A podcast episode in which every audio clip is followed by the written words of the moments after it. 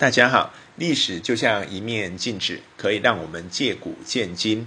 透过历史人物的故事，可以让我们更加的理解人性，以及启发我们的一些思考跟智慧。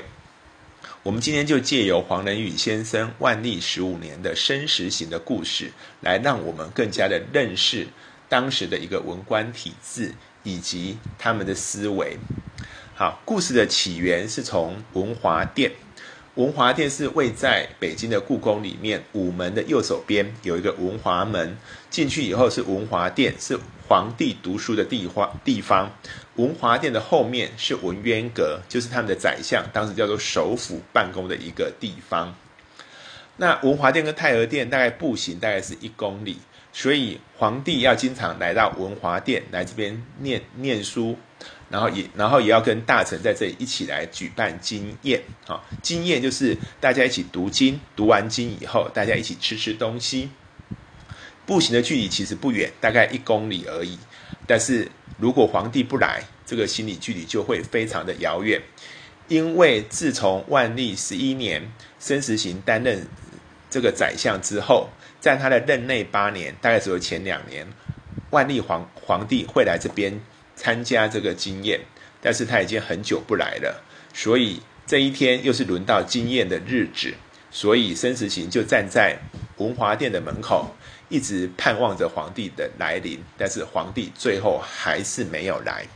好，那我们了解一下明朝的一个皇帝养成教育，因为明太祖是朱元璋，他是一个平民的皇帝，所以他就定下一个教育的规定，就是基本上他们每个月。逢二就要举办一个经验，就是二初二、十二跟二二，皇帝就要来这边跟大臣一起读书。读完书之后，就要举办吃饭，就在这边办了一个宴席，宴请百官。那逢三就要上朝，就是初三、初六、初九、十三、十六、十九、二三、二六、二九，就是要上朝。除了这两个之外，其他的时间都要日讲。日讲就是皇帝不用上朝，也不用经验的时候。大臣们就要轮流去跟皇帝讲故事，讲什么呢？讲四书五经的故事。所以你看，皇帝要花那么多时间来听、来学习。好，所以那在举办的地方都是在文华殿。但是呢，万历皇帝他后来就自从张居正死后，他就开始变得懒惰，他就不想来了。那他不他不来之后，其实申时行觉得他来。跟不来最大的差别，其实是一种他跟文官之间的一种信任关系，而它本身就是一个礼仪。皇帝不来之后，其实也就代表他对文官之间已经失去了一种信任跟一种互动的关系。好，这是第一个先场景。第二个，我们来认识一下万历的性格。我们是透过樊树志先生的《万历传》，他所里面所描述的部分。万历他是一个很有主见、很讨厌沽名卖子的。文人，那当当他其实他很想去处罚一些其实一些武一些武力的人，但是呢，申时行还是把他给挡挡下来。好，那万历又是个权力欲非常强的人啊，而且他非常的独断固执己见，他有很多他自己的想法。譬如有一次经验，大家在读《贞观政要》，那《贞观政要》大家都记得，就是魏征在在跟唐太宗在讲的一些故事。但是呢，万历他就认为魏征这一个人忘君世仇，他是没有道德，所以他的书就不值得读，所以他就废止经验，不能读这本书。他就是非常的固执。那另外，万历他对于整军精武有特别有兴趣，哈，所以他对于武将的调动，常常都有他自己的意见，甚至他常会训斥这个申时行，说要怎么样做，要怎么样做。所以其实，在万历的年间，他真的也完成了三次的一个征的征战的胜利，包含打败日本，呃，保护朝鲜，或者是打败蒙古，然后把版图往西北边疆固守，还有往四川跟贵州这边这边往往南平定叛乱，另外就是扫除倭寇。好，所以其实他的任内，他的文字武功是非常的不错啊。这申时行其实也帮了他很大的忙。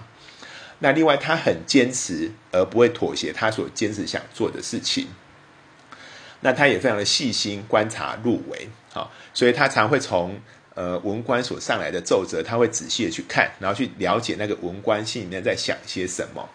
那以他这样的一个性格来讲，他因为他以前认为他是被张居正愚弄，所以张居正死后，他就说他要独立自主。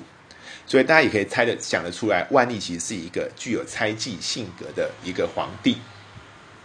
好，那所以在在那个时候，呃，努尔哈赤他们已经开始崛起了，就是那个满清那时候有主战派跟主和派都非常的不和睦。那申时行那个时候就有跟跟皇帝提到这个事情应该要怎么样的去处理。那也就是因为皇帝能够尊重。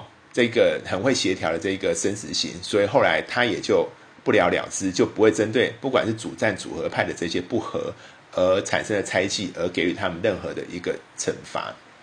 那也因为生死刑他就是一个个性很温和的人，那他也是就是完全很听话的人，所以万历就可以跟他信任，以及建立一个这样的一个关系。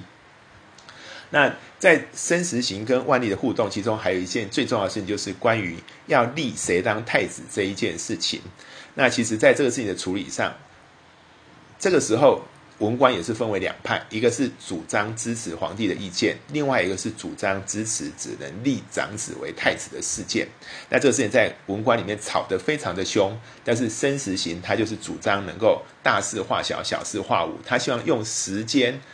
来改等待万历的一个改变，所以简单讲，因为万历这样的一个性格，刚好也要搭配一个这样温和的一个宰相，两个人才可以把一个事情处理得很好，也能够让这个文官体制能够持续的运作下去。好，所以我们可以简单的来讲，申时行他的做事方法叫做从中调剂，就是匡维。好，那他对待。皇帝的方法叫做显见者不如潜移为妙，就要用潜移默化。而皇帝更高招，他是用无为来对付所有的纠缠。好，那这这我们先看一下万历皇帝。接下来我们来看申时行这一个人。申时行他在很多的史官上的评论，其实是有各种不同的正负面都有。有人说他的。呃，是一个叫大和事佬，被批评是没有原则的政客，只会调和跟折中。也有人说他是一个张居正的循吏，所以才能够成为继承人。而他也是一个叫做虚心下气，手鼠两端走顾右盼。手鼠就是说有一排的老鼠在往前走，那第一只老鼠它会怎样？它要往往左看，往右看，看的都安全的，它才往前走。所以也有人批评他说，他认为他是一个，呃，作为一个首辅，他的他的一个一个贡献呢，最主要就是他能够用他自己的声望去调和各种不同的极端，他能够去宽恕不同的人，让各种不同的人才，包含是大才、小才、庸才、劣才，都能够发挥长处。这个是是他的好处，也会是他一个一个缺点，因为他没有主见。但是也有人说，申时行他是心胸开阔，对于参和自己的官员不会追究，所以他才能够赢得很多的官员来信任，也因此他可以帮助皇帝晋升他最疼爱的那个正妃为德妃。那他也可以去总揽皇帝的那个定陵，他的陵寝的一个工程，他也能够废除考成法，赢得百官跟皇帝之间的一个信任。所以简单讲，就是我们可以这样看的：申时行他因为他的地位比较飘摇不定。他本身没有什么后台，但是因为他能够听话，而且能够调和跟妥协，所以他在这整个过程之中就可以稳稳的做完这八年。好，那这边在书上他就提到一个叫做阴阳之道。好，什么叫阴阳之道？就是生时行其实他是知道调和阴阳。什么叫阴？什么叫做阳？好，他就说现实的叫做阳，理想的叫做阴。有一些口头可以讲的叫做阳，不能告人的叫做阴。那如何让这些百官跟皇帝他们都有一些说得出来，跟一些不想说出来的话？那这个阴跟阳，你要怎么样去调和，才可以让不孝者有所忌惮，让贤者有所依归？好，那他认为在那个时候的文官体制有一个很大的现象，文官体制有三种不同的为官之道，有一种叫做自命清高而且廉洁的人。第二种是口说仁义道德而行搜刮自肥之实的人，还有一种是在合法跟非法之间取得一些外快的人。所以这三种不同的官，你要如何能够取得他们的一些平衡，这是要有一些艺术跟技巧的。第二个文官体制是官方正式的一个组织，但是还是有个叫做乡仪、年仪跟阴仪，这就是叫做私人的派系。所以一阳跟一阴。那文官的体制就在派系之间的斗争，所以申时行他就是能够在这个刚刚讲的文官体制正式的组织跟私下的这个派系之间，他也能够取得到一个一个阴阳的协调，而且他会主张大家尽量用阳的，不要用阴的。那因为申时行他也很聪明，他看过过去八任的宰相有六个都会被秋后算账，所以你要知道。皇帝的心是像海底针，很难摸的。而且另外一方面，文官之间的一个勾的的一些瓜瓜葛也很多。你如何在你下台之后不会被文官反对派的文官把你给扯下来？你就必须要在文官里面，你也你也必要变成是一个叫做好好先生啊。而且他还注意到有一点。文官之间有一种叫做去皮见骨的攻击法，很多文官会先从表面上打一些小事情去弹劾你，去指责你，但是私底下是会做很多比较大的动作，而让你不知道的。啊，所以在这个整个过程当中，他就必须要知道说，到底事情也有阴跟阳。那在整个整个运作当中也有阴跟阳，派系之间也有阴跟阳，在这个整个阴跟阳之间，你要如何去取得一个？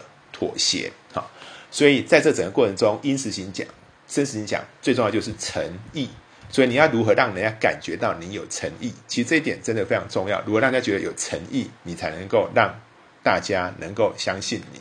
但是如果你一旦诚意被揭发说你有点虚伪，你可能你就会站不住脚了。那所以诚也是诚意，败也是诚意。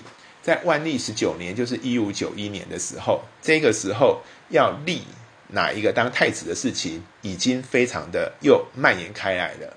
好，在这个在这个时候，文官之间他们又写了一封信，希望说能够跟皇帝讲，皇帝你要快点立长子为太子。那他们就找申时行说，申时行，请你一起来联名。那申时行为了笼络文官，他就在上面说：“OK，我我刚好请假在家，没关系，就把我名字挂上去。”好，申行申行就大家就把这封奏折就送给了皇帝，说希望明年就能够把太子立下来。那这时候万历就问找个太监去问申时行：“申时行啊，你这个事情到底是你的本意，还是你是被大家拱出来的？”那申申时行他就说啊，因为我跟百官在一起，我必须听大家的，所以我其实只是挂名而已。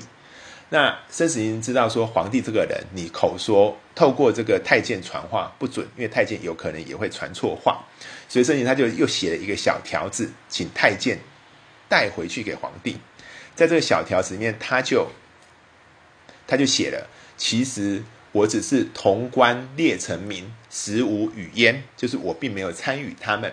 好，那所以他就写了这一封给皇帝，结果皇结果皇帝把这一个看到以后，他就把它夹在这个奏折里面，就说好封档封存，就把这个作者封存。但是封存的时候，承办官员就把这一封密折看到了，他就把这密折抄出来发给所有的的文的文官，告诉所有的文官说，申时行这个人不诚实。他的这个事情，就文官就开始要罢官，说他明明跟我们站在一边，他又私底下写这个，这是一个不诚实人，不诚实人就不能够当宰相。好，这个事情本来皇帝也想要保申时行，他就然后叫锦衣卫去抓那些反对申时行，尤其是那一个把这消息泄露出泄露出去的人。但当皇帝做了这个动作，更引起了众怒，最后申时行只能怎样？因为不成。所以你就只能辞官，所以申时行也在这个事件上就辞官了。好，所以我们总的来讲，申时行这一个人，他所做事情的方法跟他的态度是怎样？大家可以想象，在那种险恶的环境，在上面跟下面阴跟阳，在文文官里面有阴跟阳，在这种情况底下，他是一个叫做允直其中，以和为贵的人。好，所以他会注意到皇帝要什么，文官要什么。所以他就在这个中这个在这个过程之中，能够取得一个折中点。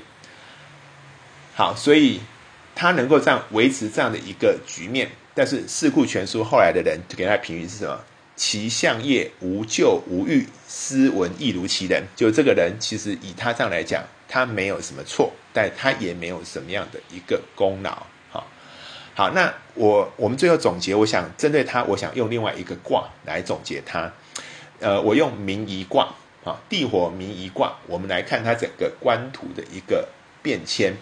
好，地火明夷这个卦，它在讲的是说，当有暗君当政的时候，就是你上面的君主是昏君，或者上面的君主没有光明的时候，你这个时候你要怎么样的能够明哲保身，能够艰困守正？哈，好，因为我们可以想象，万历是一个多疑独断，哈，然后又摇摆不定的人，但是下面的人百官，百官其实文官都欠缺安全感的。而且文官又又分很多的派系，在这种情况下，你要怎么办？那《易经》他就讲，在臣子在这种光明隐晦的时代，就必须韬光养晦，用晦而明，要隐藏自己的聪明才智，要集思广益，博采众议，才能明哲保身，成就功业。好，所以申时行他怎样？他在早年在张居正的支持的下，他是因为张居正的支持而成为大学士。张居正下台后，他本来也有可能中箭落马，但是因为他的整个以和为贵的形象，让他有天意相助。接着，当他接掌的这个首相之后，他能够稳定军心，包含稳定武将在外以及文官在内，他能够去平定边疆的这些乱世。而且这样建立了三大功劳之后，他的地位就逐渐的稳固。接着，他能够掌握万历的一个心思。既然万历不太想要来念书，万历也不太想要上朝，他就在负责扮演这个中间人来做一个沟通的角色。那他也曾经去劝谏万历做一些事情，但是他知道万历如果他都不想听，他也就不会特别的去。针对万历不好的地方而去指责他，所以他也能够去讨好万历。对于文官的需求，他也会努力的去争取，所以他就会在这两端之间想要寻求到一个平衡。但是很可惜，就是万历的一个疏忽，把他的这个密折、这个奏折给传了出去，所以造成他最后辞官返乡。但是他也是最后难得能够明哲保身、能够颐养中年的一个宰相。所以从他的故事，我们也得到一些思考跟启发。好，那呃，从历史就是可以帮助我们再去思考人。其实古代人跟我们现在人都是都是一样人，人就有人性，就有这些阴阳。那这个过程中，可以让我们再去深考、深思的思考人性，以及换个角度讲，如果我们处在他的地位，我们要怎么做才能够做得更好？好，这这是我对呃这一个生死行，以及对他的这一个。万历十五年这一部分所做的一个介绍，谢谢。